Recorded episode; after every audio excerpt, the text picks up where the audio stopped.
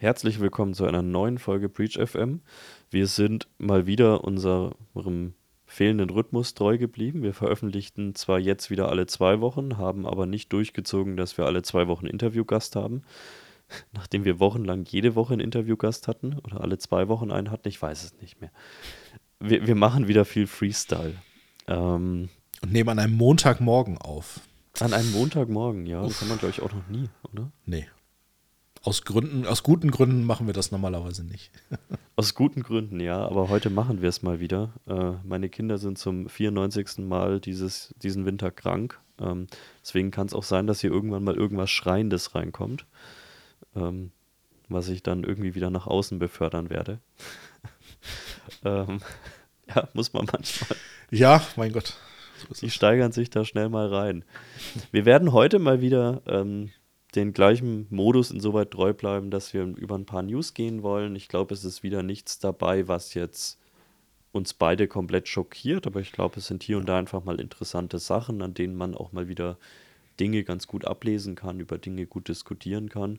Und wir haben dann dann noch ein kleines Diskussionsthema, was ähm, in den letzten Wochen doch auch in, ich sage jetzt mal in unserem Daily Job, auch in Kundensituationen immer mal wieder aufkam. Wir wollen so ein bisschen mal darüber diskutieren, was macht denn eigentlich Sinn? Best of Breed, Best Integrated, irgendwas dazwischen. Ähm, jedes Jahr sagt man irgendwas anderes ist wieder das neue Beste und jetzt braucht man wieder Best of Breed, dann braucht man wieder Best of Integrated. Ich glaube, wir haben da beide jetzt nicht die super harte Meinung zu, aber es wurde uns mal rangetragen und wir wollen einfach mal drüber sprechen. Genau. Du hast gleich News mitgebracht, Kim. Genau. Ähm, das Problem diese Woche oder auch davor die Wochen war, dass es echt viel war, ähm, wenn es um betroffene Unternehmen und Behörden in Deutschland ging, was Angriffe angeht. Die Schlagzahl hat tatsächlich echt zugenommen und ich, oft hört man das ja in so naja, Sicherheitsberichten und auch manchmal in, in Marketing-Geschichten, ähm, dass es heißt, ah, Ransomware nimmt wieder zu, Deutschland wird angegriffen und Behörden Focus, Target, Targeted Attack und so weiter. Ich bin bald bereit, das zu glauben, einfach aufgrund der Schlagzahl. Ähm, also es ist tatsächlich aktuell so, dass es mindestens eine, ein Unternehmen oder eine Behörde äh, pro Tag ähm, in irgendeine Schlagzeile schafft mit einem Angriff. Manchmal sogar zwei oder drei und das ist jetzt nur Deutschland. Ähm, dann gibt es noch so, naja, ein, zwei Monate in der Schweiz und so weiter oder in den anderen deutschsprachigen Ländern und der Rest der Welt, ja, da kommt halt auch nochmal eine große Masse dazu. Aber wenn wir uns rein die Schlagzahl in Deutschland angucken, hat es ziemlich zugenommen. Und gerade Behörden waren viel dabei oder behördennahe ähm, Geschichten, also ganz viele Techn Technische Universität war dabei, äh, Hochschulen, dann noch sieben normale Schulen ähm, und dergleichen. Ähm, Stadtwerke waren dabei, äh, eine Feuerwehr in Hamburg und und und. Also das ist schon so so ein bisschen auffällig, wobei ich da auch nicht sagen würde, dass das irgendwie gezielte Angriffe sind, dass jetzt jemand da sitzt und sagt, wir greifen jetzt deutsche Behörden an. Vielleicht ist es irgendwo im Hintergrund so, mhm. das wissen wir, glaube ich, alle nicht. Ja, ähm, es sind aber auch immer, nicht, ja. Genau. Also dieses, ne, irgendwie Russland konzentriert sich jetzt auf Deutschland, äh, finde ich immer ein bisschen schwierig zu sagen, weil es auch viele unterschiedliche Ransomware-Gruppen sind, die das sind. Also in all den äh, drei Städten, wo ich es rausgesucht habe, waren die Szenarien auch komplett andere. Mhm. Ähm, also da haben wir einmal die Stadtverwaltung Rastatt, wo ich tatsächlich noch nie von gehört habe. Rastatt. Rastatt. Das nicht für alle Internetinteressierten äh, Wunder nicht Knossi, der Internetkönig? Ach, okay. Ja, dann wir, hätte ich, ja, so viel zum Thema Recherche, ne? Ja. Ist natürlich, ähm, ist natürlich ein wichtiges Stück äh, jetzt zu dieser News, ich weiß. Tatsächlich, ja, das, das, da muss ich nochmal nachgucken. Ähm, genau, da ist seit dem 7.3., also noch gar nicht so super lange her und natürlich sind die auch immer noch offline. Ähm, das zieht sich ja in der Regel äh, eine ganze Weile. Ähm, Informationen, ob es denn eine Ransomware ist, gab es noch nicht. Das heißt, ganz oft bei Behörden ist das ein bisschen schwammig, was da äh, berichtet wird. Und hier heißt es auch, ja, irgendwie IT-Probleme, ähm, aber wir haben mal lieber ab, alles abgeschaltet und gucken jetzt mal. Ähm, was ich so ein bisschen ja, erschreckend weiß ich nicht, aber zumindest mal interessant fand, war ein, äh, war der, der Pressebeitrag dazu. Ähm, und zwar hieß es dort, auch der Computer der städtischen Pressesprecherin Heike Dieselberg war betroffen. Wie von Geisterhand sei dort eine seltsame Meldung aufgetaucht, beschreibt sie den Vorfall. Mhm. Dann, je nachdem, in welcher Branche man unterwegs ist, lacht man vielleicht erstmal drüber und sagt, ha, wie von Geisterhand, ja, okay, ne, wie naiv kann man denn sein? Aber natürlich zeigt es auch mal, wie wenig Verständnis oder wie wenig Erfahrung zu dem Thema da ist in diesen Bereichen. Ähm, vielleicht zum Glück, ähm, dass es halt nicht öfter passiert. Ähm, aber wie dann damit umgegangen wird, finde ich manchmal ein bisschen schwierig und das sehe ich auch ganz oft zumindest das, was ans Tageslicht kommt, dass damit naiv umgegangen wird. Dass man mhm. dann halt sagt, ja, hm, okay, dann setzen wir irgendwie die drei Computer, die betroffen waren, neu auf und bringen das wieder ans Netz und so weiter, passt schon. Ähm, woher das kommt, wissen wir nicht. Was passiert ist, wissen wir nicht. Sind Daten weg, keine Ahnung. Ähm, Weil es einfach gar nicht die, ähm, die ganzen Kompetenzen eventuell mhm. gibt, ähm, das überhaupt rauszukriegen. Ich würde halt, glaube ich, in so einer Situation nicht derart naiv kommunizieren. Ähm, ja. Aber das, das, ist ja immer das, also das, das Pendel schwingt ja immer irgendwie in die Extreme. Also wie du schon sagst, entweder man, man macht gefühlt halt danach, ja, man setzt die drei Rechner neu auf und äh, macht viel Schulterzucken oder es wird halt rumgeschrien, dass Putin gerade im Keller wieder hacken war und nur diese Stadtverwaltung angreifen wollte, mhm. anstatt, glaube ich, einfach mal. Aber wie gesagt, wir, wir haben ja schon alles gesehen. Wir haben auch schon Verwaltungen gesehen, die da sehr gut mit umgegangen sind. Ähm, Ob es ja. halt so eine also für mich zeigt es einfach nur mal wieder, wenn sowas, dass es auch null Kommunikationsplan gibt. Das ist das, was mich immer so ein bisschen stört, weil ja. am Ende hat man da eben doch eine öffentliche Verantwortung. Es geht um teilweise höchst sensible Daten ähm, und da wünsche ich mir hier und da einfach eine seriösere Kommunikation dessen. Also ja. ich weiß, dass man auch besonders als Verwaltung, vielleicht auch als Ministerium und so nicht alles so transparent machen kann, wie sich es manche Leute im Internet wünschen würden. Ja, man muss irgendwo wahrscheinlich auch, ja, auch der Sicherheit willens wahrscheinlich ein, zwei Informationen mal irgendwie vielleicht zurückhalten.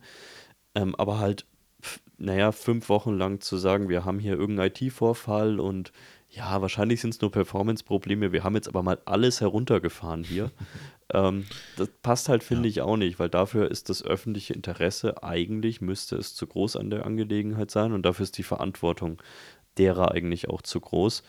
Ich versuche es halt immer nicht direkt auf die IT-Verantwortlichen insbesondere in diesen Verwaltungen abzuwälzen, weil ich natürlich selbst oft genug in diesen Verwaltungen unterwegs war und weiß, wie es da ausschaut. Also um was die sich den ganzen Tag kümmern müssen. Ich weiß noch, ich habe mal vor Jahren in einer sehr großen Stadtverwaltung hier in Deutschland ähm, auch mal ein größeres Projekt gehabt, ein Beratungsprojekt. Und mein Ansprechpartner, der wirklich null dafür zuständig war, der musste gefühlt achtmal an dem Tag raus, weil irgendein Etikettendrucker wieder nicht funktioniert hat. Ähm, ja. Also das ist halt, also die, die scheitern da natürlich auch an ihren internen Gegebenheiten. Wir hatten es, glaube ich, das letzte Mal schon oder das vorletzte Mal, wo wir auch so ein bisschen die Schulen geredet haben. Ähm, es schaut in den Verwaltungen natürlich schon sehr ähnlich aus und ich meine, es wird ja, also vielleicht jetzt mal so ein persönlicher Rant und den mögen mir Leute vielleicht auch wieder übel nehmen, aber also ich glaube mittlerweile, dass wirklich proaktiv in so manchen Unternehmungen wirklich Digitalisierung verhindert wird. Ich war vorletzte Woche hier in der Stadt und habe ähm, unsere Ausweise nach dem Umzug umgeändert oder umändern lassen und habe uns umgemeldet. Was das an Schreibaufwand auf der anderen Seite war. Wie oft diese Frau zu einem Kopierer gehen musste und zu einem Drucker laufen musste. Innerhalb dieser, und ich meine, ich habe fünf Personen umgemeldet und es hat jetzt nur das reine Doing, ich glaube, 25 Minuten gebraucht. Die musste in der Zeit, ich glaube, wirklich fünf oder sechs Mal zu einem Drucker und Scanner gehen. Hm. Also das, das kannst du dir einfach nicht ausmalen im Jahr 2023, was da abgeht. Und das ist die digitalste Stadtverwaltung Bayerns, zumindest, wird so genannt. Ähm, und wie gesagt, dann, ich weiß jetzt schon wieder, wir müssen, wir müssen Reisepässe bald beantragen. Oh, es wird wieder ein Riesendrama. Ja. Ähm, ich weiß noch, als wir, wir haben letztes Jahr, haben wir auch für die Kinder was Amtliches äh, gemacht, ähm, mussten wir beide auch auf die Verwaltung. Wir saßen da am Ende eine Stunde und zehn Minuten, ne? Ähm, die Dame, und ich glaube, sie hätte wahrscheinlich digitalere Mechanismen sogar zur Verfügung gehabt. Aber wir kamen rein und hat sie uns Fragen gestellt, hat, hat sich das auf einem Schmierzettel geschrieben, mhm. ist dann mit diesem Schmierzettel in irgendeinen anderen Raum gegangen, hat gesagt, ich komme gleich wieder. Das gleich hat 43 Minuten gebraucht, handgestoppt. Ähm, und dann mussten wir nochmal vier Sachen mit der Hand ausfüllen. Ja. Weißt du, und ich bin nicht mal jemand, der alles immer hochdigital braucht und alles in einer App braucht. Da gibt es Leute aus meinem persönlichen Umfeld, die sind da viel rigoroser. Ich würde mir zumindest bei ganz normalen Dingen wünschen, ja. dass ich nicht so einen massiven Aufwand habe. Aber wie gesagt, das hat jetzt erstmal nichts mit Security zu tun. Ich bin natürlich auch ein Verfechter davon, dass es dann Security by Design und auch Privacy by Design. Ich glaube aber auch, dass es ganz oft einfach eine mittlerweile blödsinnige Ausrede ist mit, wir können das jetzt noch nicht machen, weil das geht nicht sicher und das geht nicht. Mhm datensicher, wenn ich halt sehe, ja, dass. aber wird Makros gehen, ne? Ja, aber wo ich halt dann auch sehe, dass, dass dieser Meldeschein, den ich irgendwie dann teilweise händisch ausfüllen musste, dass der dann halt auf dem Schreibtisch der Mitarbeiterin mehr oder weniger mhm. öffentlich einsichtlich rumliegt ja. äh, für den nächsten, der da kommt, dann denke ich mir, naja, also da müsst ihr mir nicht kommen, Digitalisierung geht nicht wegen Privacy by Design oder sonst irgendwas. Ja, und notfalls liegt es in irgendeinem Postausgangskörbchen, da liegen dann die ja. ganzen äh, der äh, Formulare des Tages drin und wer es drauf anlegt, greift halt rein und hat halt die Daten. Also das ist ja noch einfacher wahrscheinlich, als da digital einzubrechen. Ja, und wie Aber gesagt, es ist, ich, ich bin jetzt nicht mal der letzte Verfechter, der alles in der App haben muss, aber bei manchen Sachen nervt es mich und mich nervt es halt insbesondere, dass ich glaube, dass Dinge einfach aktiv unterbunden werden äh, mhm. oder verhindert werden. Wie gesagt, ist jetzt, hat jetzt erstmal nichts mit Security zu tun. ähm, Macht nichts. Macht ja, nichts, ja. Ich, ich habe aber noch so ein schönes Beispiel, was das angeht. Manchmal hast du ja dann das Glück, dann, dann wird es irgendwie so, also die Vorstufe von Digitalisierung ist dann irgendwie, du kannst es als PDF runterladen. So, das ist ja schon mal Ne, das geht dann, manchmal kannst du sogar diese PDFs äh, ausfüllen tatsächlich. Also die sind dann so gebaut, dass du tatsächlich was ausfüllen kannst. Gut, du musst es dann ausdrucken, unterschreiben und hinfaxen, ja, oder okay, das ist das eine. Oder es gibt manchmal auch Institutionen, da kannst du es tatsächlich online in einem Online-Formular mhm. ausfüllen, kannst du deine Daten eintragen und das Ding abschicken. Und dann kommt ein paar Wochen später ein Brief und dann stehen die Daten, die du dort eingetragen hast, falsch drin. Da frage ich mich doch, ey, das hat doch jemand ausgedruckt und irgendwo eingetippt. Ja, es kann ja sonst eigentlich gar nicht passieren, dass wenn ich da, was weiß ich, äh, eine Straße oder einen Namen oder irgendeine Bezeichnung reinschreibe, ähm, wie kann es passieren, dass die in den äh, endgültigen Daten dann nachher, dass sie falsch sind? Das kann ja gar nicht sein, ich habe es ja eingegeben. Ne? Und das sind immer so, ich würde echt gern mal reinschauen, wie es da abläuft. Ähm, Security-technisch habe ich hier und da mal einen Einblick gehabt in gewisse Institutionen. Mhm alles sehr hartnäckig und alles sehr dickköpfig, ähm, extrem beratungsresistent. Also das war leider mein Fazit, was ich da rausnehmen musste. Ähm, und das sogar nach einem Sicherheitsvorfall. Also oft ist es halt so, dass dann zumindest bei so einem Vorfall mal gelernt wird. Ähm, das war auch in den nächsten beiden Beispielen die Stadt äh, Rottgau, die ich tatsächlich auch nicht kenne, und die Stadtwerke Karlsruhe, ähm, dass die gesagt haben, ja, nach dem Vorfall äh, kümmern wir uns mal drum, dass wir das Sicherheitsniveau anheben ne, das ist ja schon mal was. Ähm, was in allen Fällen tatsächlich hier gleich war, ist, dass keiner sagen konnte, ob Daten abgeflossen sind. Das ist natürlich immer so eine Sache, das interessiert natürlich die Bürgerinnen und Bürger durchaus, sind da Daten weggekommen, weil letztendlich liegen dort ja oft sehr persönliche ähm, relevante Daten der Leute, mhm. die halt in diesem Einzugsgebiet ähm, wohnen und so weiter. Und da konnte eigentlich in keinem der Fälle gesagt werden, ja, es sind Daten weggekommen. Es wurde zwar alles gemeldet zum Datenschutzbeauftragten, dass sie gesagt haben, ja, kann sein, ne? also mal so eine präventive Meldung einfach mal abgegeben, aber es konnte in keinem einzigen Fall nachgewiesen werden, was halt auch mal schwierig ist. Ja. ja. Ähm, ja, also vielleicht kann ich ja die Frage beantworten. Ja. Ähm, okay, vielen Dank. naja, also ich meine, wenn wir uns aus unserem, auch aus unserer persönlichen Erfahrungsschatz, auch praktischen Erfahrungsschatz, Ransomware-Attacken der letzten zwei Jahre anschauen, dann kann man, wenn es wirklich eine Ransomware-Attacke war, vermutlich sagen, ich weiß, eine, eine, Verwaltung kann nicht einfach auf Mutmaßung sagen. Mhm. Ähm, das größere Problem ist ja, was wir eben auch schon gesagt haben, festzustellen, was denn wirklich abgeflossen ja. ist. Das ist halt ein Ding der Unmöglichkeit. Also oh Gott, jetzt kommt mir gleich wieder irgendwann jemand mit einem Sales-Pitch für DLP-Lösungen. Ich sag mal so, spart's euch, ich habe keinen Bock drauf, das zu hören. Ja, schickt's mir mal, ich, mich interessiert Ich bin am Punkt meines Lebens angekommen, wo ich mir DLP nicht mehr anhören möchte. Möchtest ähm, du DLP mal erklären? Nein. okay. Wenn mich ein Thema die letzten Jahre echt umhergetrieben hat und so weit dazu geführt hat, dass ich nichts mehr davon hören will, dann ist DLP.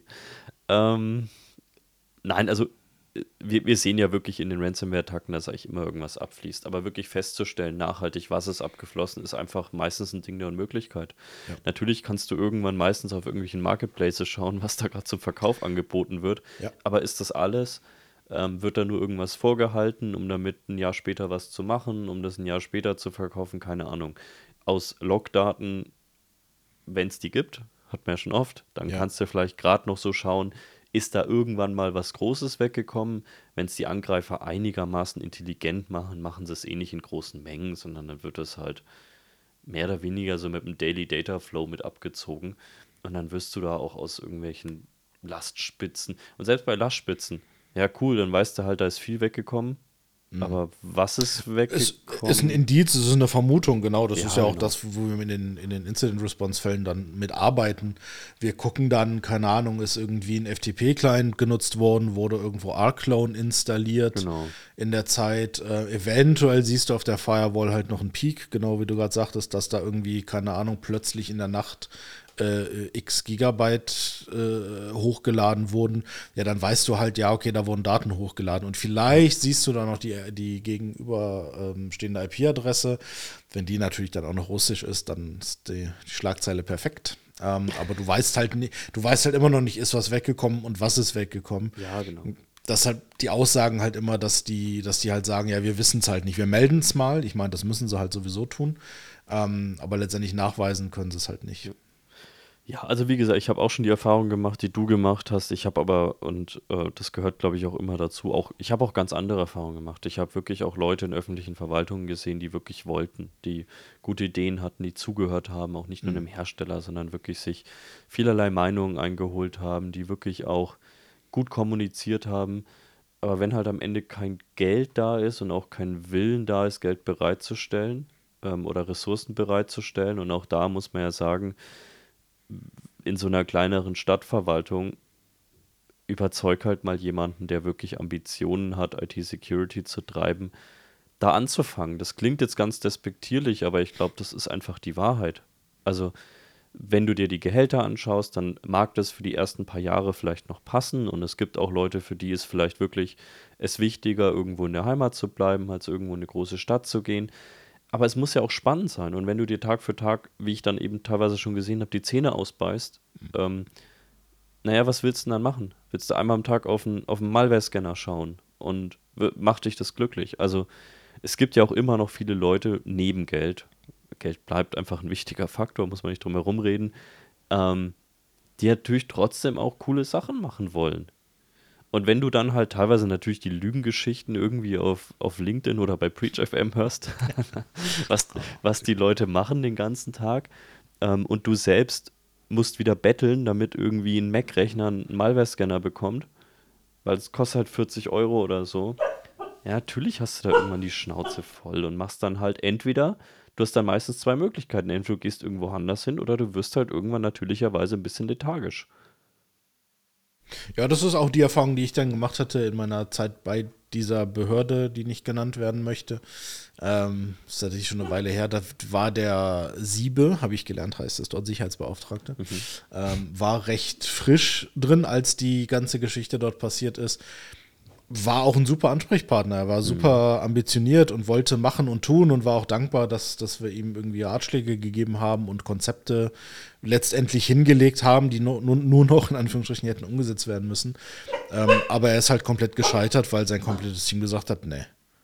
Ne, da, ich, ja, Word-Makros war eine dieser Sachen. Es ist einfach so, ja, nee, das können wir nicht ausschalten. Das brauchen wir, weil, was weiß ich, irgendein Grund von 1980 wurde dann angegeben mhm. und dann wurde das halt abgelehnt. Ja? Oder dass man sagt, man, man, man macht sichere, äh, man versucht Zugriffe auf Dateien halt abzusichern. Nee, das wäre dann, müsste man ja Passwort eingeben und das geht ja nicht. Das ist mhm. ja viel zu umständlich und am Ende war eigentlich alles, wie es vorher war. Das heißt, mhm. sein Job bestand tatsächlich darin, einmal am Tag auf den Malware-Scanner zu schauen und sagen, ah, mh, hm, da haben wir wieder 17, was weiß ich, Emotet Detections. Ja. Ähm, ja, und dann macht er den Scanner wieder zu und geht Mittagessen. Ja, also wie gesagt, ähm, mir ist es mittlerweile schon wichtig. Ich war da früher, glaube ich, auch so ein bisschen absoluter, aber ich, ich habe gelernt, dass, dass selbst die Leute, die sehr lethargisch mir gegenüber wirkten, wahrscheinlich mal anders waren. Und dass das ganz oft auch einen Grund hat, wieso die Leute so sind, wie sie sind und wieso sie so agieren, wie sie agieren. Also ich habe ich habe die skurrilsten Diskussionen geführt. Und da soll es jetzt nicht darum gehen, dass wir als schlimmer Hersteller hier irgendwas verkaufen wollen und müssen und so weiter. Mir war das den meisten Teil meiner letzten 10, 15 Jahre eigentlich relativ egal, wenn ich ehrlich bin, was da verkauft wurde und was nicht. Ich habe halt über die Notwendigkeiten mit den damaligen Kunden drüber gesprochen und die hat jeder eingesehen. Jeder mit ein bisschen Grundverstand hat eingesehen, dass wenn du schon halt einen File-Share haben musst, was direkt auf dem Storage liegt, dass du halt irgendwo eine Scanning-Appliance haben solltest, die sich Dateiiterationen anschaut. Also mir war völlig Wurst, ob da gerade was von uns gekauft wird, irgendwo anders oder ein Produkt von Hersteller X oder Y. Aber jeder mit gesundem Menschenverstand hat gesehen, dass man diesen Use Case absichern muss. Ähm, ich habe ich hab auch mal gesehen, dass, weiß ich nicht, auch das, das gleiche Klinikum, großer Klinikumverbund, ähm, das ist 100 Jahre her mittlerweile, ja. Ähm, den, den habe ich zum Beispiel damals schon geraten, ey, beschäftigt euch doch mal zumindest mit einem Cloud-Management für eure zwei, drei Virenscanner. Weil man kommt einmal im Jahr zu euch, das Ding ist völlig veraltet, hat selbst Vulnerabilities wie noch was. Ähm, ihr ständig stürzt es ab, weil ihr den SQL-Server dahinter abschießt. Ihr könnt für den gleichen Preis, macht es halt aus dem Internet. Zumindest das Management. Lasst euren Rest on-premise. Ähm, und dann wurde, die, die haben das sofort eingesehen. Die haben sofort gesagt, ja, passt. Mhm. Wir, wir sind hier wirklich, wir kommen nicht dazu. Wir sehen es selbst und es ist scheiße, dass wir nicht dazu kommen. Ja? Wir wollen das mehr machen. Aber hier ist wieder der Etikettendrucker aus dem Labor kaputt gegangen. und da müssen wir jetzt halt zwei Leute hinschicken. Und wir haben nur drei. Ähm, und wie gesagt, ich konnte das immer voll nachvollziehen. Aber dann wurde tatsächlich irgendwo hat dann die Geschäftsleitung nochmal einen externen Datenschutzbeauftragten mit einbezogen. Und ich liebe ja externe Datenschutzbeauftragte. Ähm, die sich sicher auf Sarkasmus. ich habe auch gute kennengelernt, aber ich habe auch viele kennengelernt, die sich selbst ganz gerne Arbeit zuschieben, um es mal mhm. so zu nennen ähm, in dem teilweise krudeste Aussagen getroffen werden mit das dürft ihr nicht und so weiter, was damals schon nicht stimmte, was heute noch weniger stimmt. Und ich war damals nicht beim Hersteller, falls mir jetzt wieder irgendjemand unterstellen will, ich bin Bias und es war nicht mein Hersteller, den wir im Portfolio hatten als Beratungsunternehmen. ähm, aber was halt das Ende vom Lied war, war, dass dieser Datenschutzbeauftragte, ähm, dieser externe Datenschutzbeauftragte, gesagt hat, ähm, das dürft ihr nicht, ihr dürft es nicht in der Cloud machen weil das ist komplett unsicher. Da könnten Patientendaten wegkommen, was gar kein Use Case war. Hm. Ähm, aber was tatsächlich datenschutzkonform ging, war das On-Premise NetApp-System, ähm, was komplett per äh, SMP-Discovery komplett auch aus dem Gäste-WLAN erreichbar war. Ach, das war okay, ja.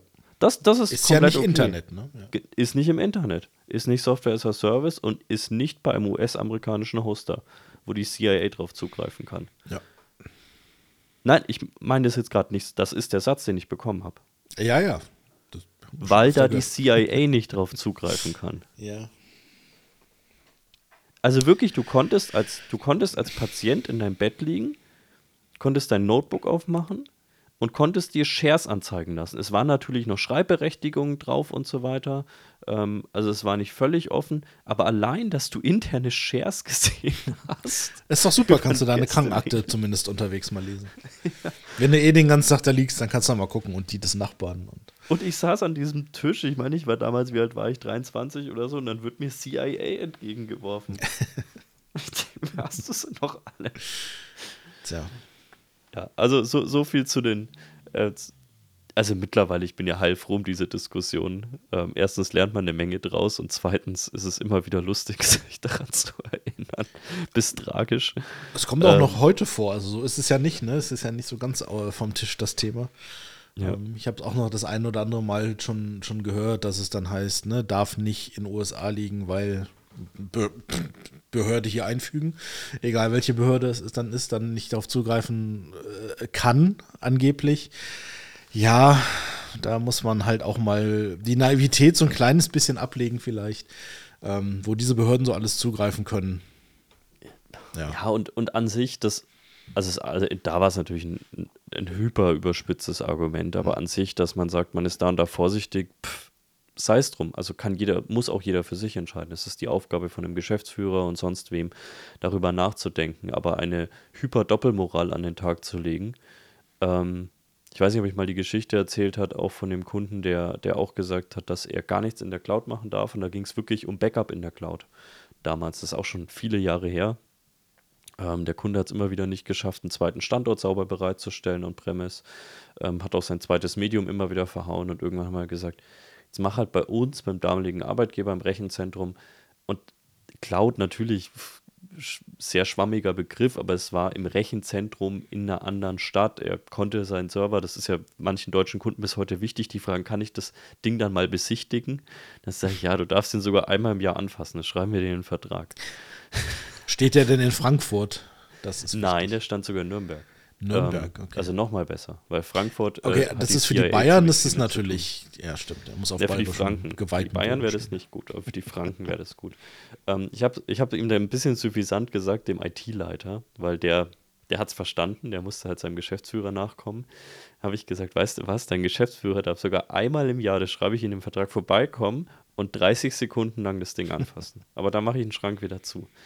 Ähm, ähm, und tatsächlich wurde das abgelehnt am Ende, ähm, weil es sei nicht sicher, diese Daten übers Internet zu schicken. Mhm. Und dann, das war das erste Mal, glaube ich, ich hatte schon immer einen relativ losen Kommunikationsstil, aber das war auch mal, dass ich da wirklich das erste Mal so richtig mit dem Geschäftsführer, das war auch keine kleine Firma, jetzt nicht SAP Bosch oder so, aber halt jetzt keine kleine Firma, vier, fünfstellige Mitarbeiterzahl. Ähm, dem habe ich dann gesagt, ich bin hier gerade ähm, ich musste nur kurz klingeln am Parkhaus, dann wurde ich reingelassen, ohne dass überhaupt jemand an die Gegensprechanlage gegangen ist. Eine Kamera habe ich auch nicht gesehen. Dann bin ich vorbeigelaufen durch diesen Gang, wo man ohne Keycard und sonst was reinkommt, also ins Foyer. Und dann läuft man tatsächlich am Rechenzentrum, was auch noch ausgeschildert ist, vorbei, wo eine Plastiktür ist. und da sage ich, du kommst mir jetzt, dass diese Daten nicht übers Internet verschickt werden dürfen. Das kann doch nicht sein. Das kann doch nicht sein, dass nicht mal eine Alarmanlage dahinter. Ich hätte hier einfach ins, also wirklich vier Minuten YouTube-Video wahrscheinlich. Ich müsste nicht mal die Tür aufbrechen, sondern ich könnte wahrscheinlich einfach so einen Schlüssel von Ikea kaufen und einfach abwarten, bis einer passt. Lag eine Türmatte vor dem Rechenzentrum? Nein. Okay. Aber man hätte es probieren können. ähm, nee, aber das war, das war tatsächlich so ein. Kennst du diese halt diese Hausschlüssel? Ja, also ja. im Haus, die, diese Wohnungstürenschlüssel, die man so innen hat überall, die man eh nie nutzt, die immer verloren gehen. So ein Schlüssel war da dran. Ja, recht ja. Und dann durfte ich das nicht übers Internet schicken, die Backup-Daten. Und das war, also die, die Geschichte klingt fast wie ausgedacht, aber die ist so passiert.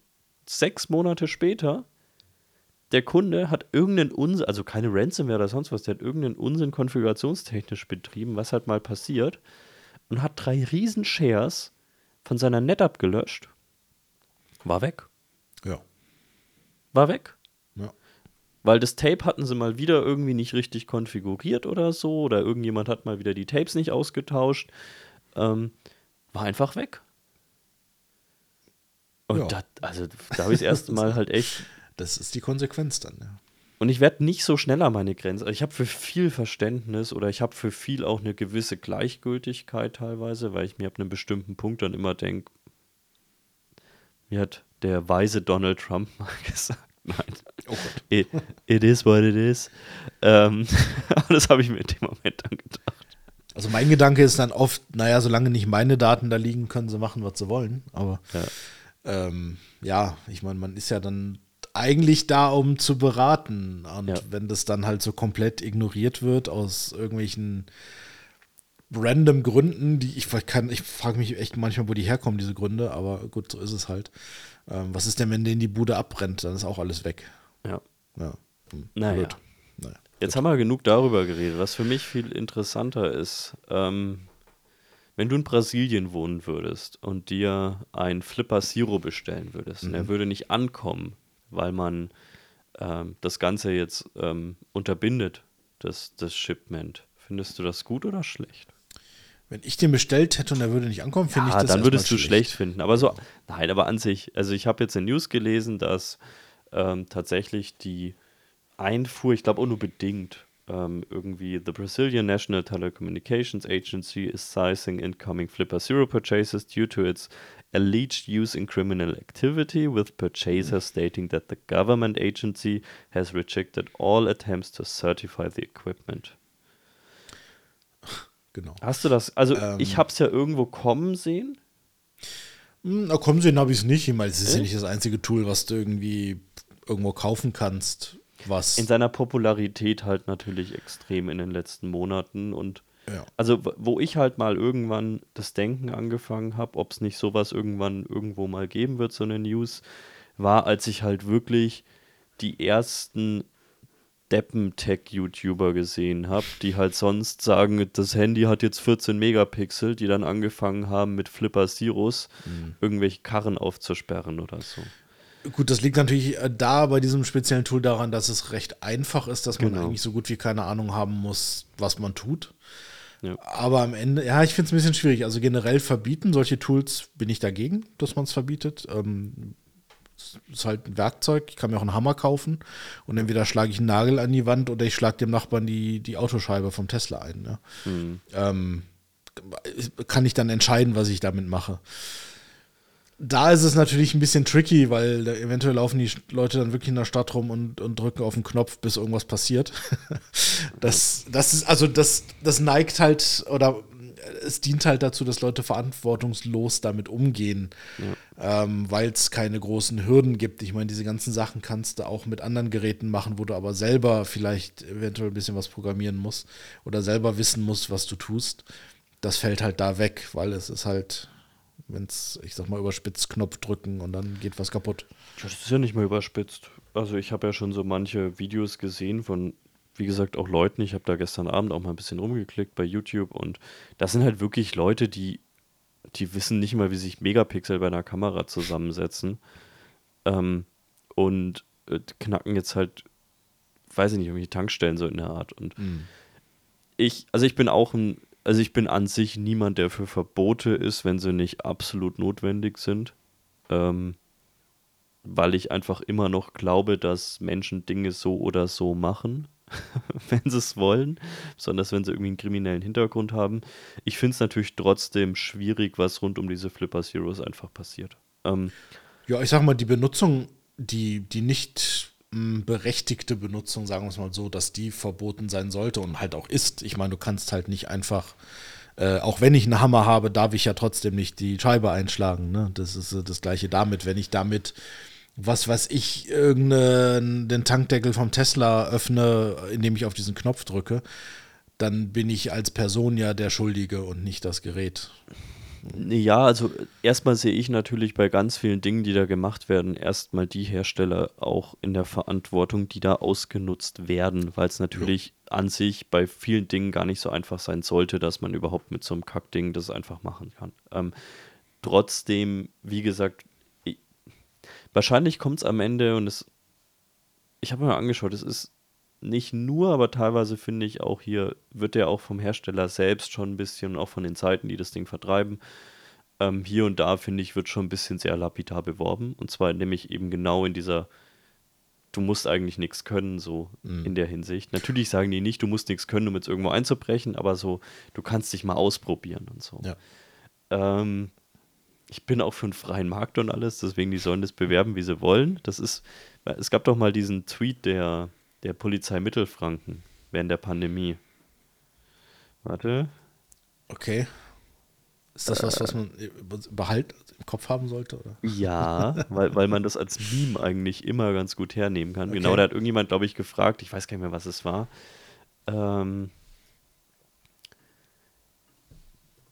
irgendjemand hat, glaube ich, gefragt, irgendwie, ob er, ah, hier. Ich glaube, ob, ob man irgendwie auf einer Bank sitzen darf und ein Buch lesen darf oder so. Ähm, hm. Okay. Und dann haben die drunter geschrieben, wir können ganz offen, nee, hier, rechtlich dürfen sie es, ob dies auch richtig ist, müssen sie selbst entscheiden. Und das kann man halt für alles hm. hernehmen. Ich weiß, da gab es die ersten Tweets dann mit äh, Pizza Hawaii Fragezeichen. Rechtlich dürfen sie es, ob dies auch richtig ist, müssen sie selbst entscheiden.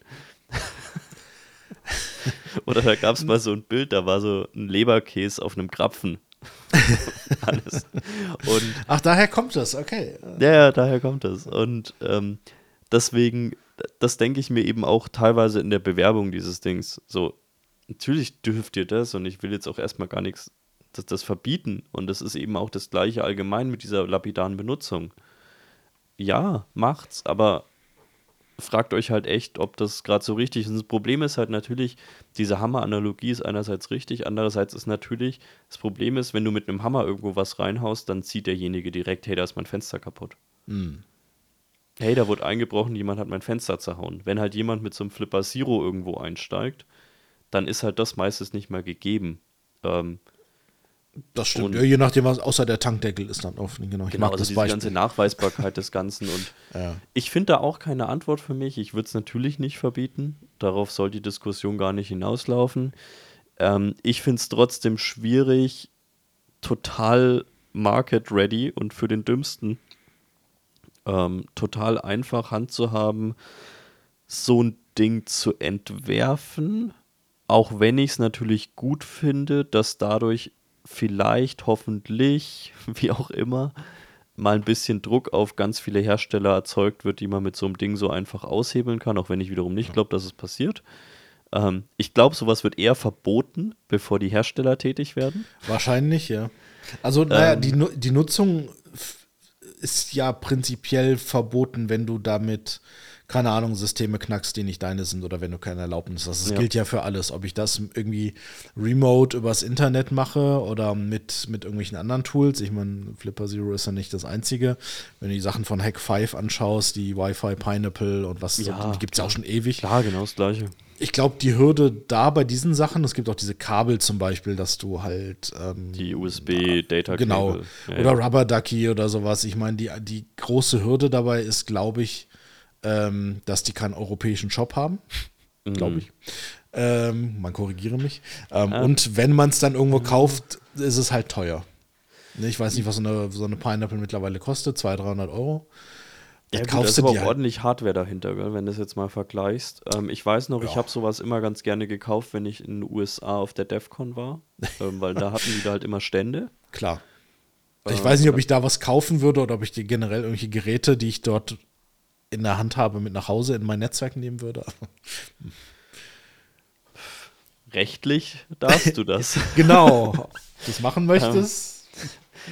naja, also ich, ich ja, gut, ich meine, ich habe dieses, ich meine, den, den äh, Pineapple Wi-Fi und so habe ich jetzt eh nicht für Private Usage genommen, sondern halt für irgendwelche Showcases und dann war mir, um ehrlich zu sein, auch relativ wurscht. 120 Dollar, ne? Das, ist, das kommt mittlerweile ja, in den Rahmen, dass auch Leute, die eigentlich irgendwie nichts mit Pentesting zu tun haben, genau. ach ja, guck mal mal. Und wie gesagt, ich glaube, bei mir kommt es jetzt einfach also mir ist dieses Ding, und da mag man gerne anderer Meinung sein, ich weiß, werden Leute anderer Meinung sein, mir ist das Ding ein bisschen zu massentauglich aufbereitet. Mhm. Und jetzt kann man immer argumentieren, vielleicht, vielleicht erzeugt es halt mal auch den Druck. Aber ich glaube halt nicht, dass passiert. Ich glaube halt, dass sowas eher verboten wird, wie man jetzt in Brasilien vielleicht gesehen hat, bevor da irgendwie irgendwelche IoT-Hersteller mal auf die Idee kommen, vielleicht einfach mal tätig zu werden. Hm. Weil ich glaube, dass das Ding halt mittlerweile so breit beworben wird, dass halt selbst irgendwelche, ja, halt Langfinger und die nicht nur rumspielen wollen, sondern die damit halt wirklich, die sonst jetzt nicht IT-Langfinger, um es jetzt mal in Bild.de-Sprache zu machen, ähm, sondern die halt wirklich irgendwelche Alarmanlagen vielleicht damit in, mit, mit zwei Klicks aushebeln könnten, die mhm. sonst überhaupt nicht sophisticated in der Richtung machen würden, außer vielleicht mit einer Axt auf ein Kabel hauen. Ähm, und ich glaube, mich stört mehr die ganze, der ganze Hype darum und dass es halt von der ganzen Aufmachung her mir ein bisschen zu massentauglich aufbereitet wurde. Ja, es sieht auch so ein bisschen aus wie so ein Spielzeug einfach. Ja, ne? Ich genau. meine, ich habe gerade mal geschaut, 170 Dollar aktuell. Ähm, wobei es genug Fake-Shops gibt, auch da sollte man aufpassen. Es gab es halt auch äh, das ein oder andere Mal, dass man da äh, drauf reinfällt, aber in dem offiziellen Shop zumindest liegen wir bei 170 Dollar. Kann ich nach Brasilien bestellen, ist jetzt die Frage. Ich musste nach. Bestellen bestimmt schon. Kommt halt nicht an. Also ja. auch die, also selbst bei den Rubber Duckies und so muss man sagen, natürlich, die wurden auch extrem massentauglich aufbereitet. Die Story dahinter war auch ähnlich einfach. Jo.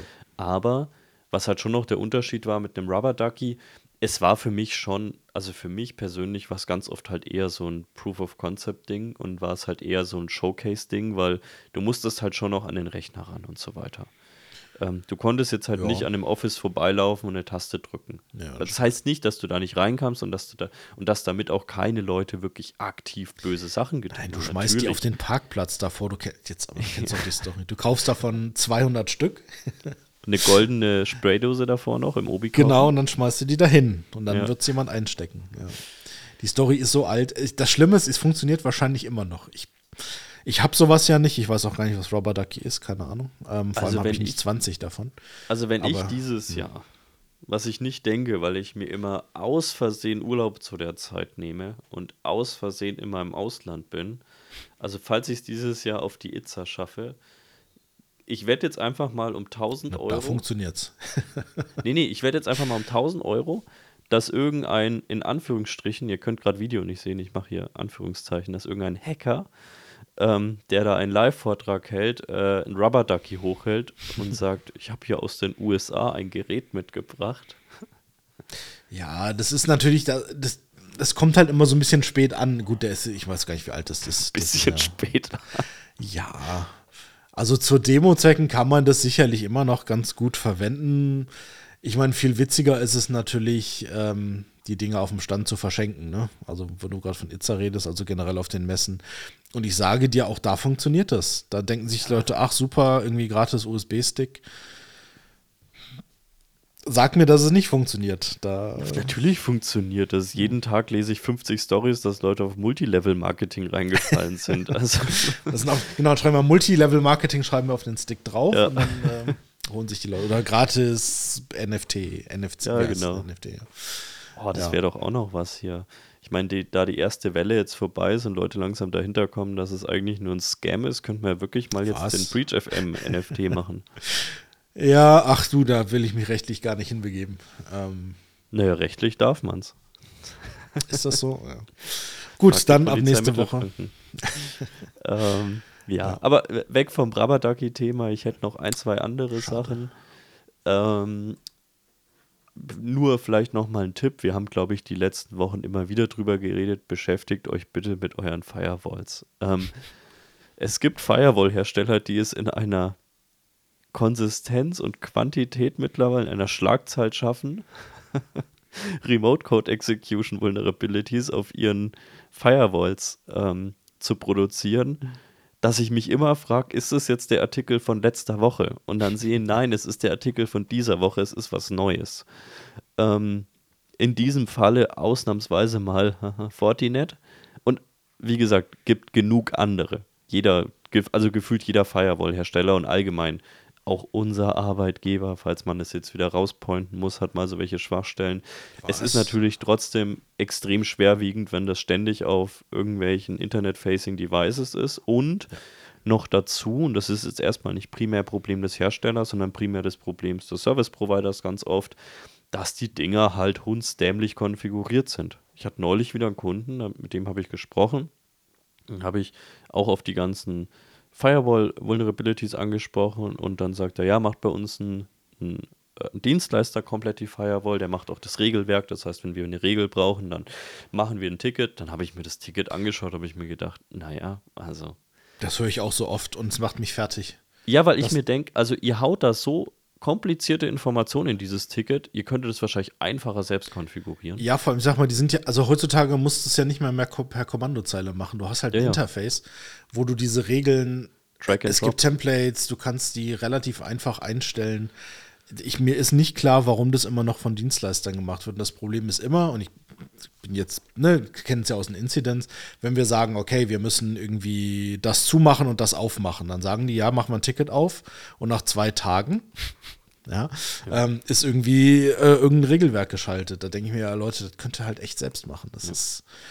Ja, aber in dem Beispiel halt nochmal schwerwiegend habe ich gesagt, ja, ich habe in letzter Zeit wieder viele Unternehmen erlebt, die hatten auch einen Dienstleister, haben wir einfach mal geschaut, ist die, ähm, ist die GUI, also wirklich die, äh, die Configuration GUI übers Internet erreichbar und dann war auch da wieder der Fall, der Kunde Ja, war klar. und ich habe ihm auch gesagt, also naja, Managed Service hin und her und Fehler vom Managed Service Provider hin und her, aber ey, hat er es, also hat er selbst gesagt, das hätten wir auch trotzdem nachprüfen müssen, wie dieser Service ausgebracht wird. Ähm, aber da war halt auch wieder, da war die Internet, da war die GUI Internet Facing ähm, verfügbar, weil es nicht Fortinet war, war jemand anders, ist ja auch Wurst. Ähm, und es war halt nicht mal, es war nicht mal irgendwie ein zentraler Login über irgendwie ADFS, es war kein zweiter Faktor dabei, sondern es war halt einfach, ja, im Grunde genommen halt Root mit einem Kennwort. Ja. Und ich finde es halt komplett, also ganz ehrlich, das war vor fünf, sechs Jahren schon offensichtlich eine scheiß Idee.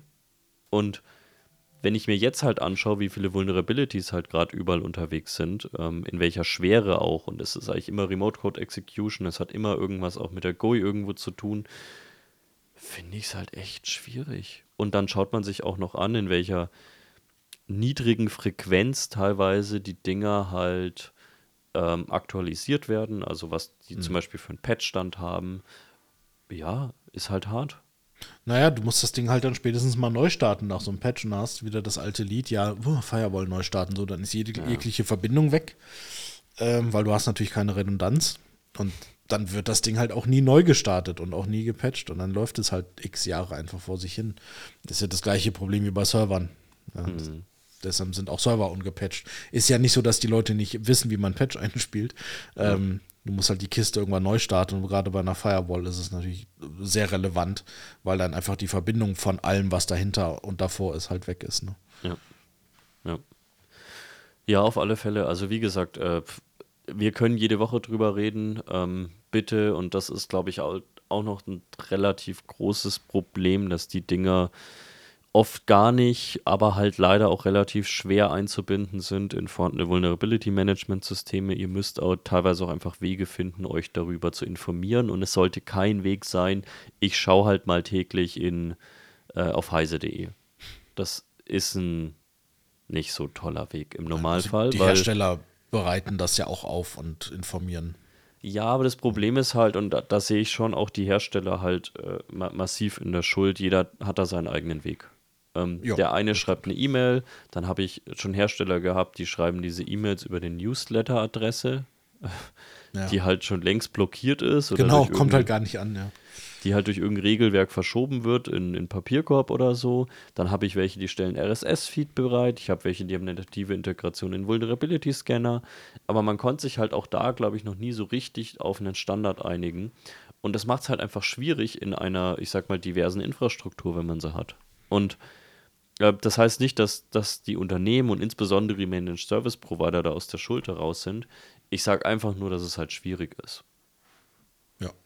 Also gerade von den Managed Service Providern erwarte ich aber, dass die sich dann kümmern. Dann da Ja. kommt halt das eine per Newsletter und das andere per RSS-Feed. Ja. Das gehört dann schon dazu, dass man sich darum kümmert, dass man, dass die Information dann halt Ja, auch ja, bei einem ankommt. klar. Also wenn ich das für andere schon manage, und dann manage ich ja in der Regel nicht irgendwie eine Firewall, sondern viele, ähm, dann muss ich einfach darüber informiert sein. Und es ist ja, die Hersteller informieren ja, es ist ja so, es wäre viel schlimmer, wenn sie es gar nicht tun würden.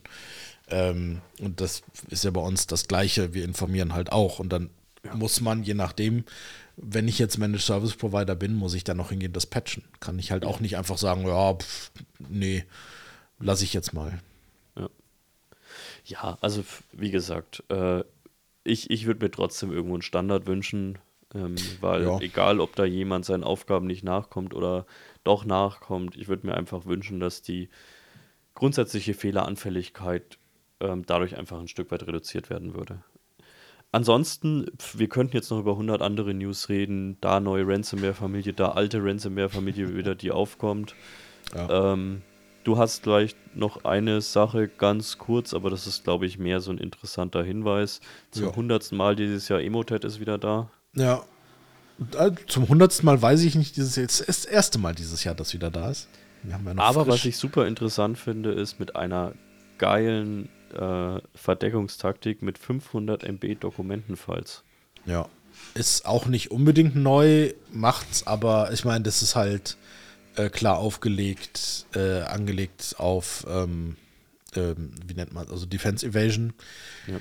Wie sagt man auf Deutsch? Äh, Umgehung der Erkennung, sage ich jetzt mal. Also die Idee ist, dahinter ist quasi, dass man ähm, gepackte, also meistens gezippte in ZIP-Dateien, dass man dort die guten alten äh, Office-Dokumente versteckt und die halt mit einem Binary Padding quasi größer werden lässt. Das heißt, man füllt einfach ähm, diese Datei mit irgendwelchem Datenmüll auf, bis die halt 500 MB oder noch größer ist.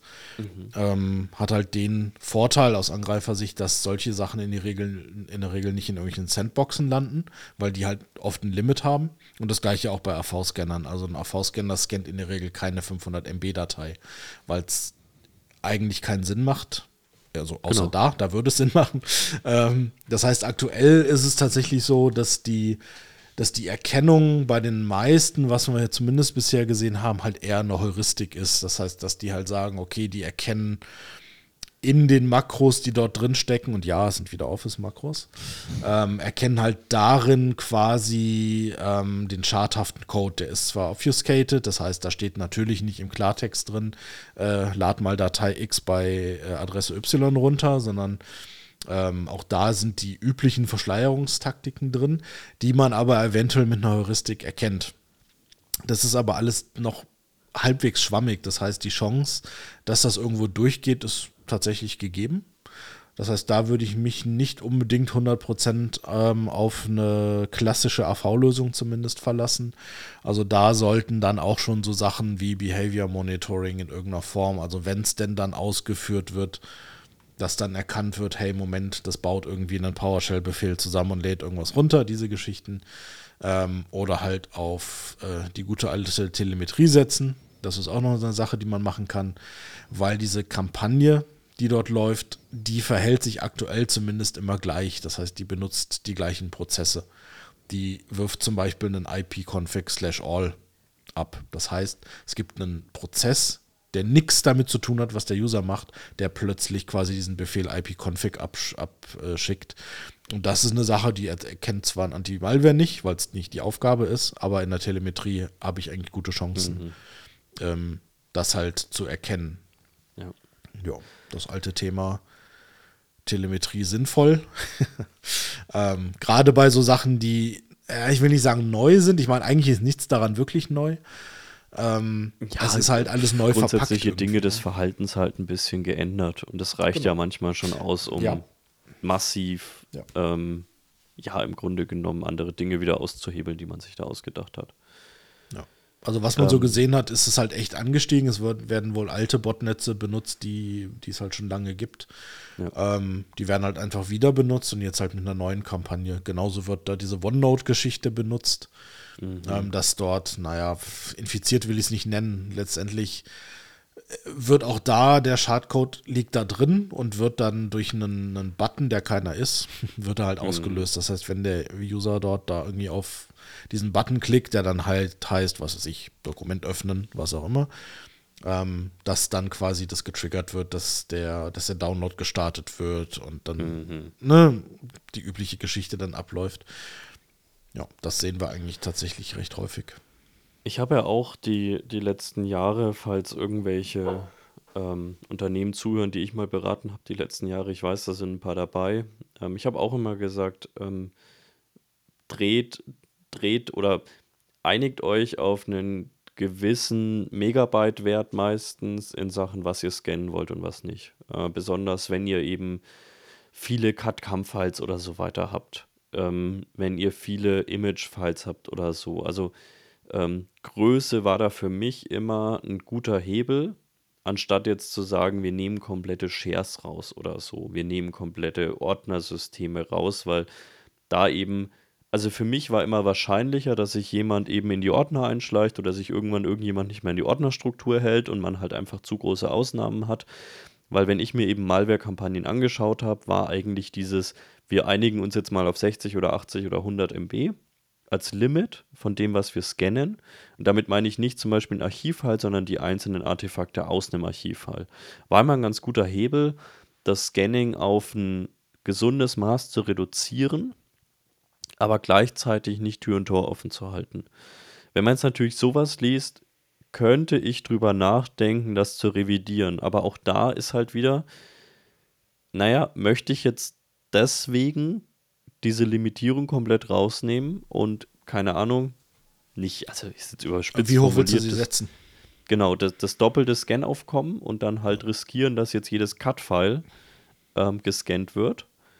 Oder sage ich, ich lasse das so mit dem Wert und verlasse mich eben drauf, dass ich mehr Schichten habe, dass ich eben auch eine verhaltensbasierte Schicht habe, dass ich noch irgendwas drüber habe. Ähm, muss ich noch mal so ein bisschen drüber nachdenken, bringt mich zumindest zum Nachdenken. Also aus dem Bauch heraus würde ich sagen, ich würde dabei bleiben. Ich lasse unten die Werte so, wie sie sind und konzentriere mich darauf, dass ich oben drüber, weil da werde ich so oder so nicht drum herum kommen. Egal wie, wie hoch ich den Wert setze, wenn das Ding nicht erkannt wird, weil eben das einfach nicht erkannt wird, weil es noch nicht bekannt ist, weil das Verhalten noch nicht sauber bekannt ist, dann werde ich mich immer darauf verlassen müssen, dass ich zumindest eine retrospektive Suche anhand von Daten machen kann. Ähm, und ja, also ich glaube aus dem Bauch heraus, ich würde dabei bleiben. Also auch die Kunden, die jetzt sagen, du hast mich damals falsch beraten, ja, vielleicht. Nein, das glaube ich nicht. Also ich meine, ne, du setzt es jetzt auf 500 MB hoch und die nächste Kampagne sind dann 2 Gigabyte. So, willst du es dann noch 2 Gigabyte setzen? Ähm, das macht ja keinen Sinn, weil die Größe die, von dem Binary Padding, die kannst du ja so groß machen, wie du lustig bist. Ne? Also das heißt, die Angreifer können es ja jederzeit hochdrehen und dann hast du es wieder ausgehebelt. Das heißt, du müsstest dann ja wirklich sagen, okay, dann machen wir irgendwie einen riesigen Wert, den ich scannen will und dann fängst du an, ISO-Dateien zu scannen und was weiß ich, was für riesige äh, ähm, Dateien und es macht ja keinen Sinn, weil dann ist der Scanner damit beschäftigt, irgendeinen Quatsch zu scannen, den er nicht scannen sollte. Und genau. Also so sehe ich das, besonders wenn wir halt jetzt in Richtung irgendwie, ja, wenn auf dieser Sandboxing ist veraltet, kann jeder aushebeln, ist mir egal, macht bei vielen immer noch Sinn.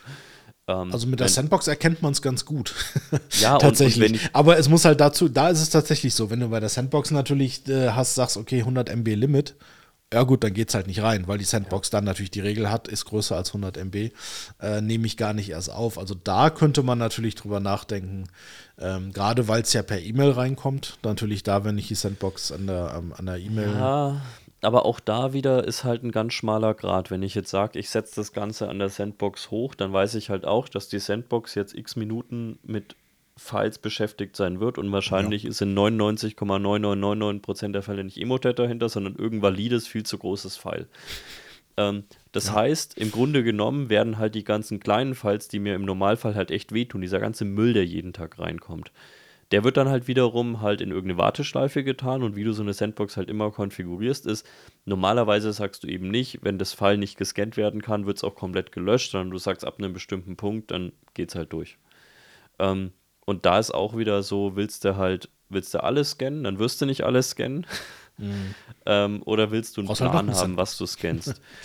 Ja, ähm, aber da, also, da, können wir dann auch gleich eben in unsere Debatte übergehen, Best Integrated und so weiter. Und äh, ich habe in den letzten Jahren auch von Unternehmensseite immer häufiger gehört, also das Unternehmen, für das kann man nicht arbeiten, die haben unter anderem auch Sandbox-Lösungen und wenn ich jetzt darüber konkret mit Unternehmen gesprochen habe, hieß es immer häufiger in den letzten Jahren mit, bringt doch nichts, können Angreifer ganz einfach aushebeln. Und da sage ich, ja, also erstens kommt es darauf an, wie so ein Ding konfiguriert ist, was es genau macht. Ähm, aber natürlich wird es auch mal ausgehebelt werden. Natürlich wird es Malware geben, die eine Sandbox-Erkennung hat und dann einen Killswitch drin hat. Das heißt, das ist ja meistens der Fall. Also es ist ja nicht so, dass der einfach durchgeht, sondern das häufigste ist der Fall, wenn der erkennt, dass er eine Sandbox ist, dass er sich einfach umbringt. Ähm, ist natürlich auch mal ein bisschen schade, weil die dadurch auch viele Rückschlüsse ziehen können und natürlich über diese Sachen dann keine Thread-Intel gewonnen werden kann, weil sie halt nicht erkannt werden. Und der zweite hat dann halt keine Sandbox und da geht es dann einfach durch wie ein ja, heißes Messer durch Butter. Ähm, aber wenn ich mir eben die Statistiken anschaue, bei vielen der Unternehmen, mit denen ich zusammengearbeitet habe mit so welchen Lösungen, was da jeden Tag eben schon noch hängen bleibt in den Dingern, dann fühle ich mich doch immer wieder bestätigt darin zu sagen, ich setze sowas weiterhin ein, wenn es passt und wenn ich es richtig einsetze. Ähm, ich sollte mir immer im Klaren darüber sein, wo die Begrenzungen von sowas liegen und was es machen kann und was es eben nicht machen kann. Was ich mir versprechen kann, was ich mir nicht versprechen kann. Aber einfach wieder zu sagen, nee, ähm, ich habe irgendwo bei Heise gelesen, dass eine Malware das aus. Ja, natürlich können viele Malware-Familien das. Nein, aber es ist halt, es wird mir immer entgegengeworfen den ganzen Tag. Ähm, willst du so einen Wohlfühltermin haben und kriegst Gegenargumente? Nein, Spaß beiseite. Ist alles okay. Ich diskutiere gerne. Und es wird auch sicherlich Kombinationen geben von Technologien, wo ich dann sage, da macht es keinen Sinn. Ähm, oder da, da bringt es einfach nichts mehr. Aber es gibt eben auch genug Situationen, wo so eine Sandbox äh, eine erste gute Sache sein kann, wirklich sich irgendeine Art von Security-Ökosystem aufzubauen. Ganz schlimmes Wort, aber ähm, kann es tatsächlich sein. Deswegen, ja, wir hatten, glaube ich, wir haben neulich mal einen Artikel gesehen. Ich glaube, ich werde auch immer wieder von Unternehmen darauf angesprochen, entweder fragend oder mehr als Antwort. Was ist denn besser? Weil das Pendel schwingt ja immer von einer in die andere Richtung. Ich glaube, vor Jahren war es das Allerwichtigste für Unternehmen, Best, Best of Breed, wie man es immer so schön sagt, Produkte zu haben und keine, wir machen hier keine Security-Kompromisse, ähm, die man natürlich trotzdem gemacht hat, mhm. ähm, die man auch machen muss. Und dann war es wieder Best Integrated, weil wir haben ja Fachkräftemangel. Und innerhalb eines Fachkräftemangels können wir uns das ja nicht leisten, ähm, hier zehn Next-Gen-Produkte zu haben, die einzeln verwaltet werden müssen. Wir brauchen was, was zusammenarbeitet. Und dann schwingt es wieder so ein bisschen aus zu sagen, ja, wir machen jetzt Best of Breed, aber mit Managed Service dahinter.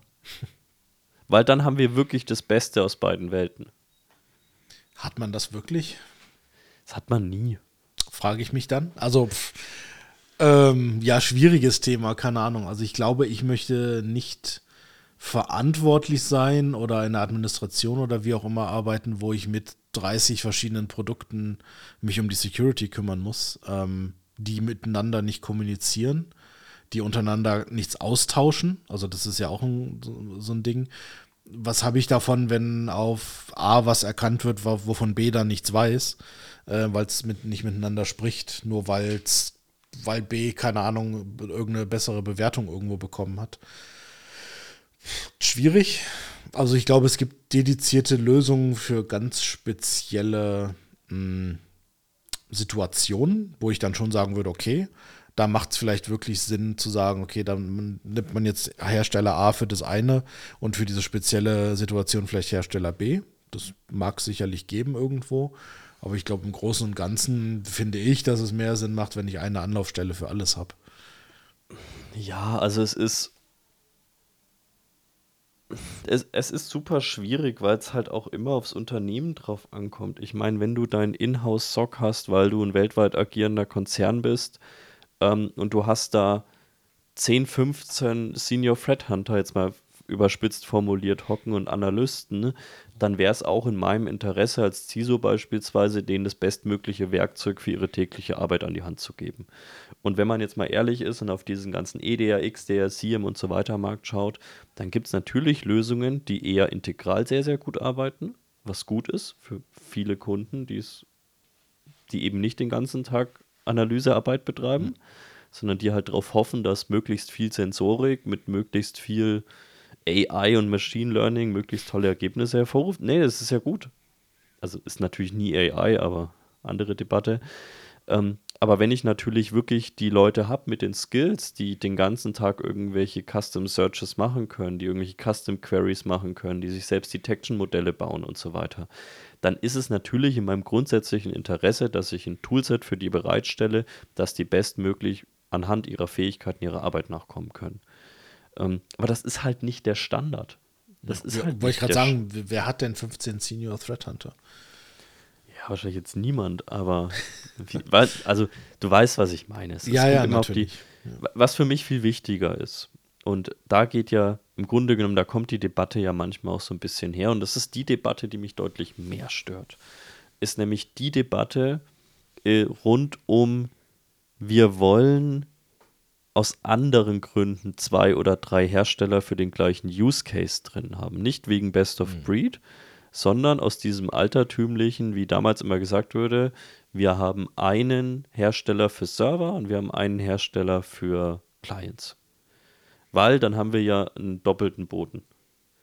Weil wenn der eine Hersteller was nicht sieht, dann sieht es vielleicht der andere. Und da bin ich mittlerweile mehr oder weniger kategorisch dagegen.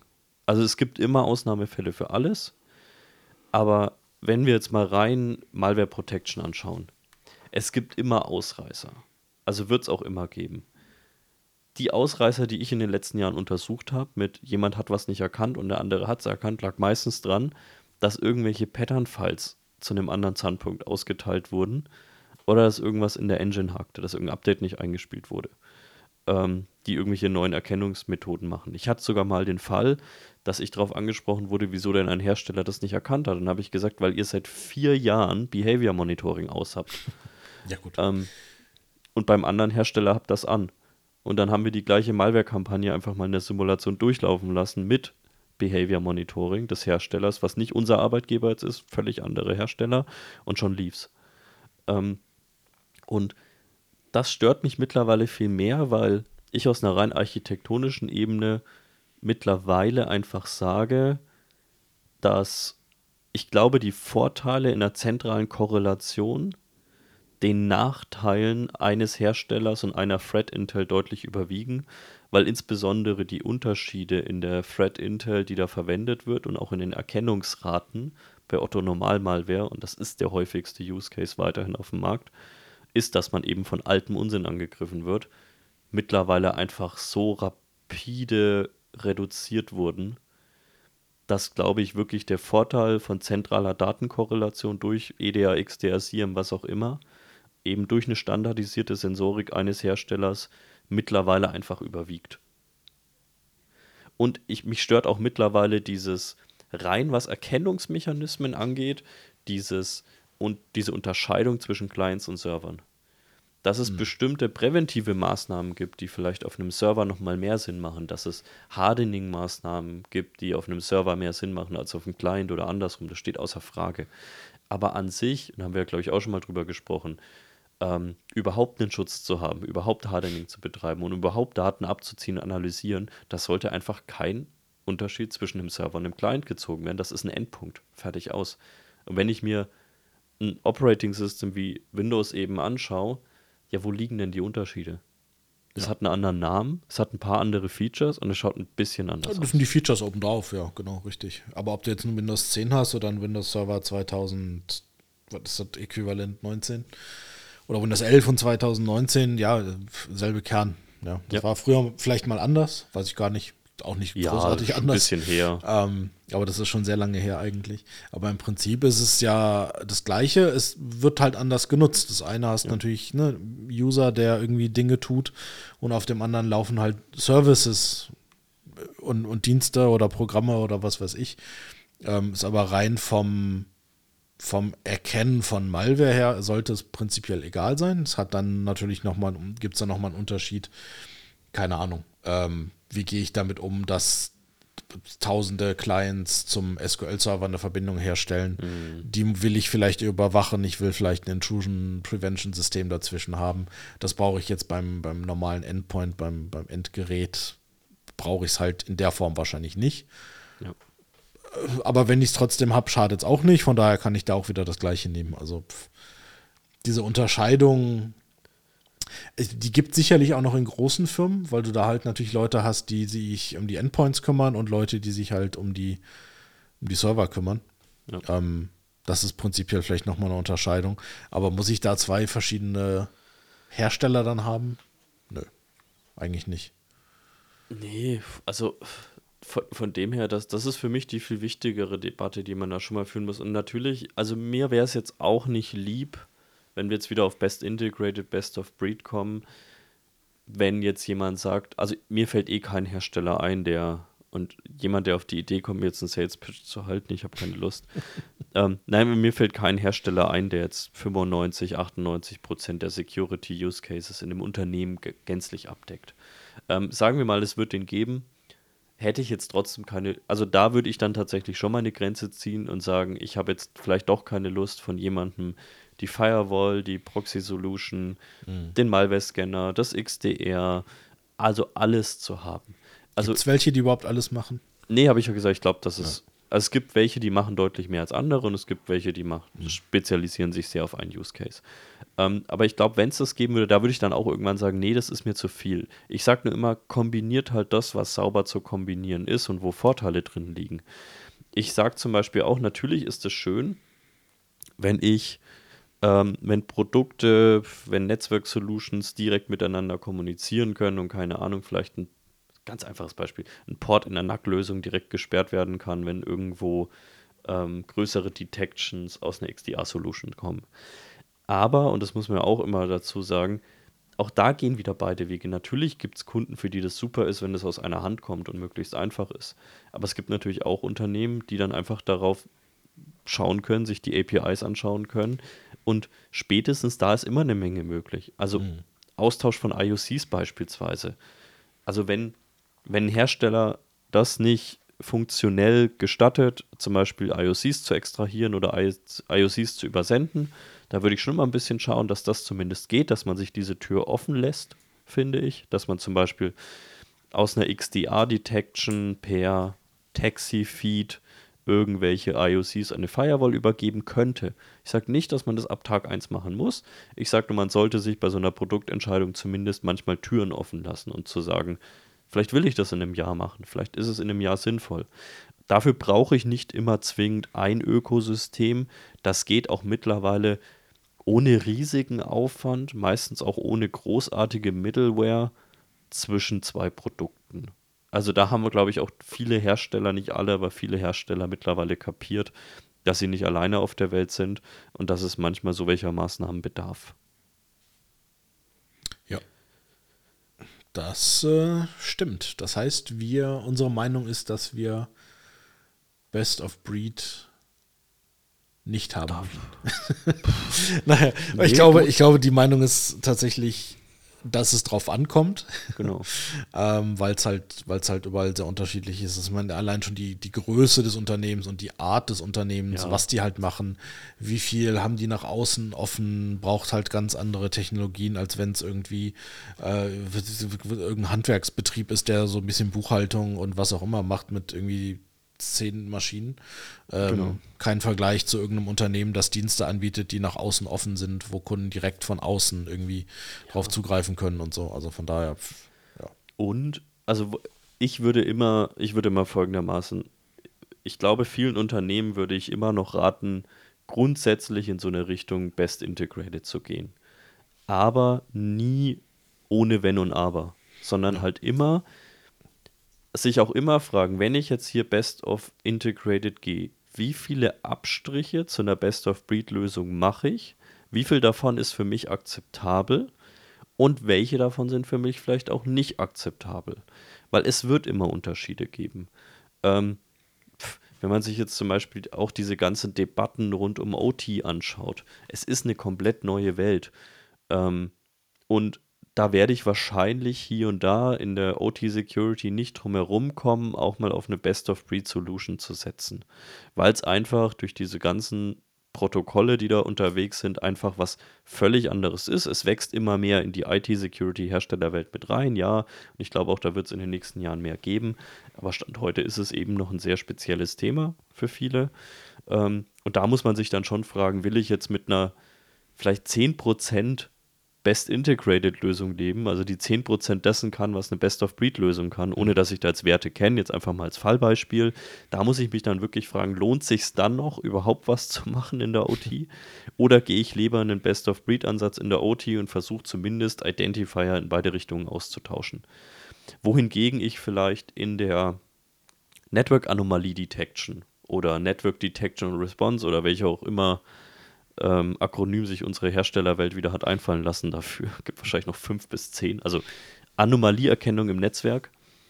Ähm, da kann ich vielleicht sagen, naja, die Best-of-Breed-Lösung, das sind 100% Und nach meinem eigenen Assessment ist die Best Integrated Lösung meines XDR-Herstellers sind 75% Aber ich kann mit diesen 25% Gap kann ich gut leben, weil das A erstmal Dinge sind, die ich eh nicht jeden Tag verwenden würde.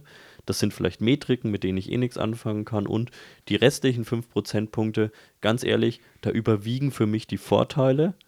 der nativen Integration. Ähm, und deswegen, ich glaube, da gibt es einfach keine universelle Antwort drauf. Es kommt immer darauf an, was ich kann, was ich machen will.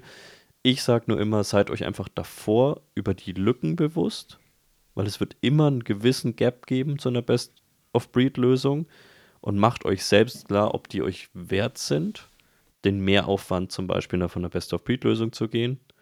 Ähm, weil ich glaube einfach, man, man sollte nicht zu, zu sehr zu philosophieren anfangen über dieses grundsätzliche, was ist besser. Wie wir es jetzt auch versucht haben und so keine Antwort gekommen sind. Ich wollte es nicht sagen. Ja. ja. nee, aber wie ich es halt oft dann, also wir, wir diskutieren ja drüber. Gell? Wir versuchen das ja für uns darzulegen, aber ich sehe halt manchmal Einzeiler bei LinkedIn. Ja, ja. Best Schwierig. Integrated ist tot, so in der Art. Hm. Ähm, und ja, mag kann, sein für den Kann man anderen. ja mal so hinstellen, ne? Ja. Deswegen, ich, ich glaube, beides, beides kann richtig sein, aber das ist ein Thema, das wir eh mal die nächsten Wochen mal besprechen wollten. Wie finde ich denn überhaupt die richtige Technologie für mich, für den Use Case? Und wieso geht es so oft schief? Wieso heißt so oft, dieser Hersteller hat mir Quatsch verkauft, dieser Hersteller hat mich verarscht? Ist es immer der Hersteller? Sind es vielleicht auch mal die Anforderungen, die man einfach nicht klar verifiziert hat für sich selbst? Ähm, wir haben beide schon gesehen und ich glaube, das ist auch mal eine ganz interessante Debatte, mal darüber zu diskutieren, wie komme ich denn überhaupt zu einer Technologie, zu einem Service und was sehen wir vielleicht auch, und ich, ich sage es immer so ungern, aber aus Herstellersicht auch ganz oft, was eben falsch läuft ähm, in Sachen Anforderungsmanagement. Ja. Ja. Hast du noch Dann, was zu sagen? Ähm, nutzt keine Office-Makros, Leute. Wenn ich das noch dreimal sagen muss dieses Jahr oder 20 Mal, bis alle aufhören, das zu tun, sage ich. Ich habe ein bisschen Angst, dass wenn die das bis zum, keine Ahnung, nennen wir mal irgendeinen Saleswert, bis zum vierten Quartal nicht schaffen, dass du dir ein Gesichtstattoo darüber stechen lässt. Äh, nee, ich nicht mir, sondern den Leuten, die es weiter nutzen. Okay. ja. Okay. Dann, äh, ich bleibe, ich glaube, wir haben schon lange nicht mehr erwähnt, ähm, abonniert uns noch mehr. Also wir sind sehr froh, die, ähm, die, die Hörer, also wir sehen ja keine Subscriber-Zahlen, weil wir nicht auf OnlyFans bisher umgezogen sind und wir sehen ja nur, wie oft dieser RSS-Feed heruntergeladen wurde. Wir sehen, dass es pro Folge mehr wird, was wir erstmal für positiv erachten. Ähm, uns natürlich sehr bedanken, auch für das Feedback, was wir immer bekommen. Besonders wenn ihr positives Feedback habt. Besonders dann. Schreibt genau. auch gerne bei Apple oder sonst wo einen Kommentar, gebt uns eine Bewertung bei Spotify. Ähm, wir freuen uns da wirklich sehr drüber. Wir sind ja junge äh, Content Creator, die sich damit oh Leben aufbauen wollen. Jetzt hast du das böse Wort gesagt. Nein, uns, uns macht es, glaube ich, weiter eine Menge Spaß, auch wenn es manchmal echt ähm, schwierig ist, das in den, in den Alltag zu integrieren. Aber ähm, ich, ich freue mich alle ein bis drei Wochen immer wieder auf die Aufnahme. Manchmal auch zweimal die Woche, aber. Ja, ähm, nein, also be bewertet uns gerne, gerne auch positiv. Ähm, ich habe gehört, bald gibt es wieder so Podcast Award und so weiter. Ach was. Ähm, Heute Nacht war die Oscar-Verleihung. Vielleicht wird es da irgendwann auch mal eine Podcast-Kategorie geben. Ähm, ja, freuen wir uns drauf. Jo, so ist das. Dann bleibt sauber, bleibt sicher und bis in ein bis vier Wochen. bis dahin.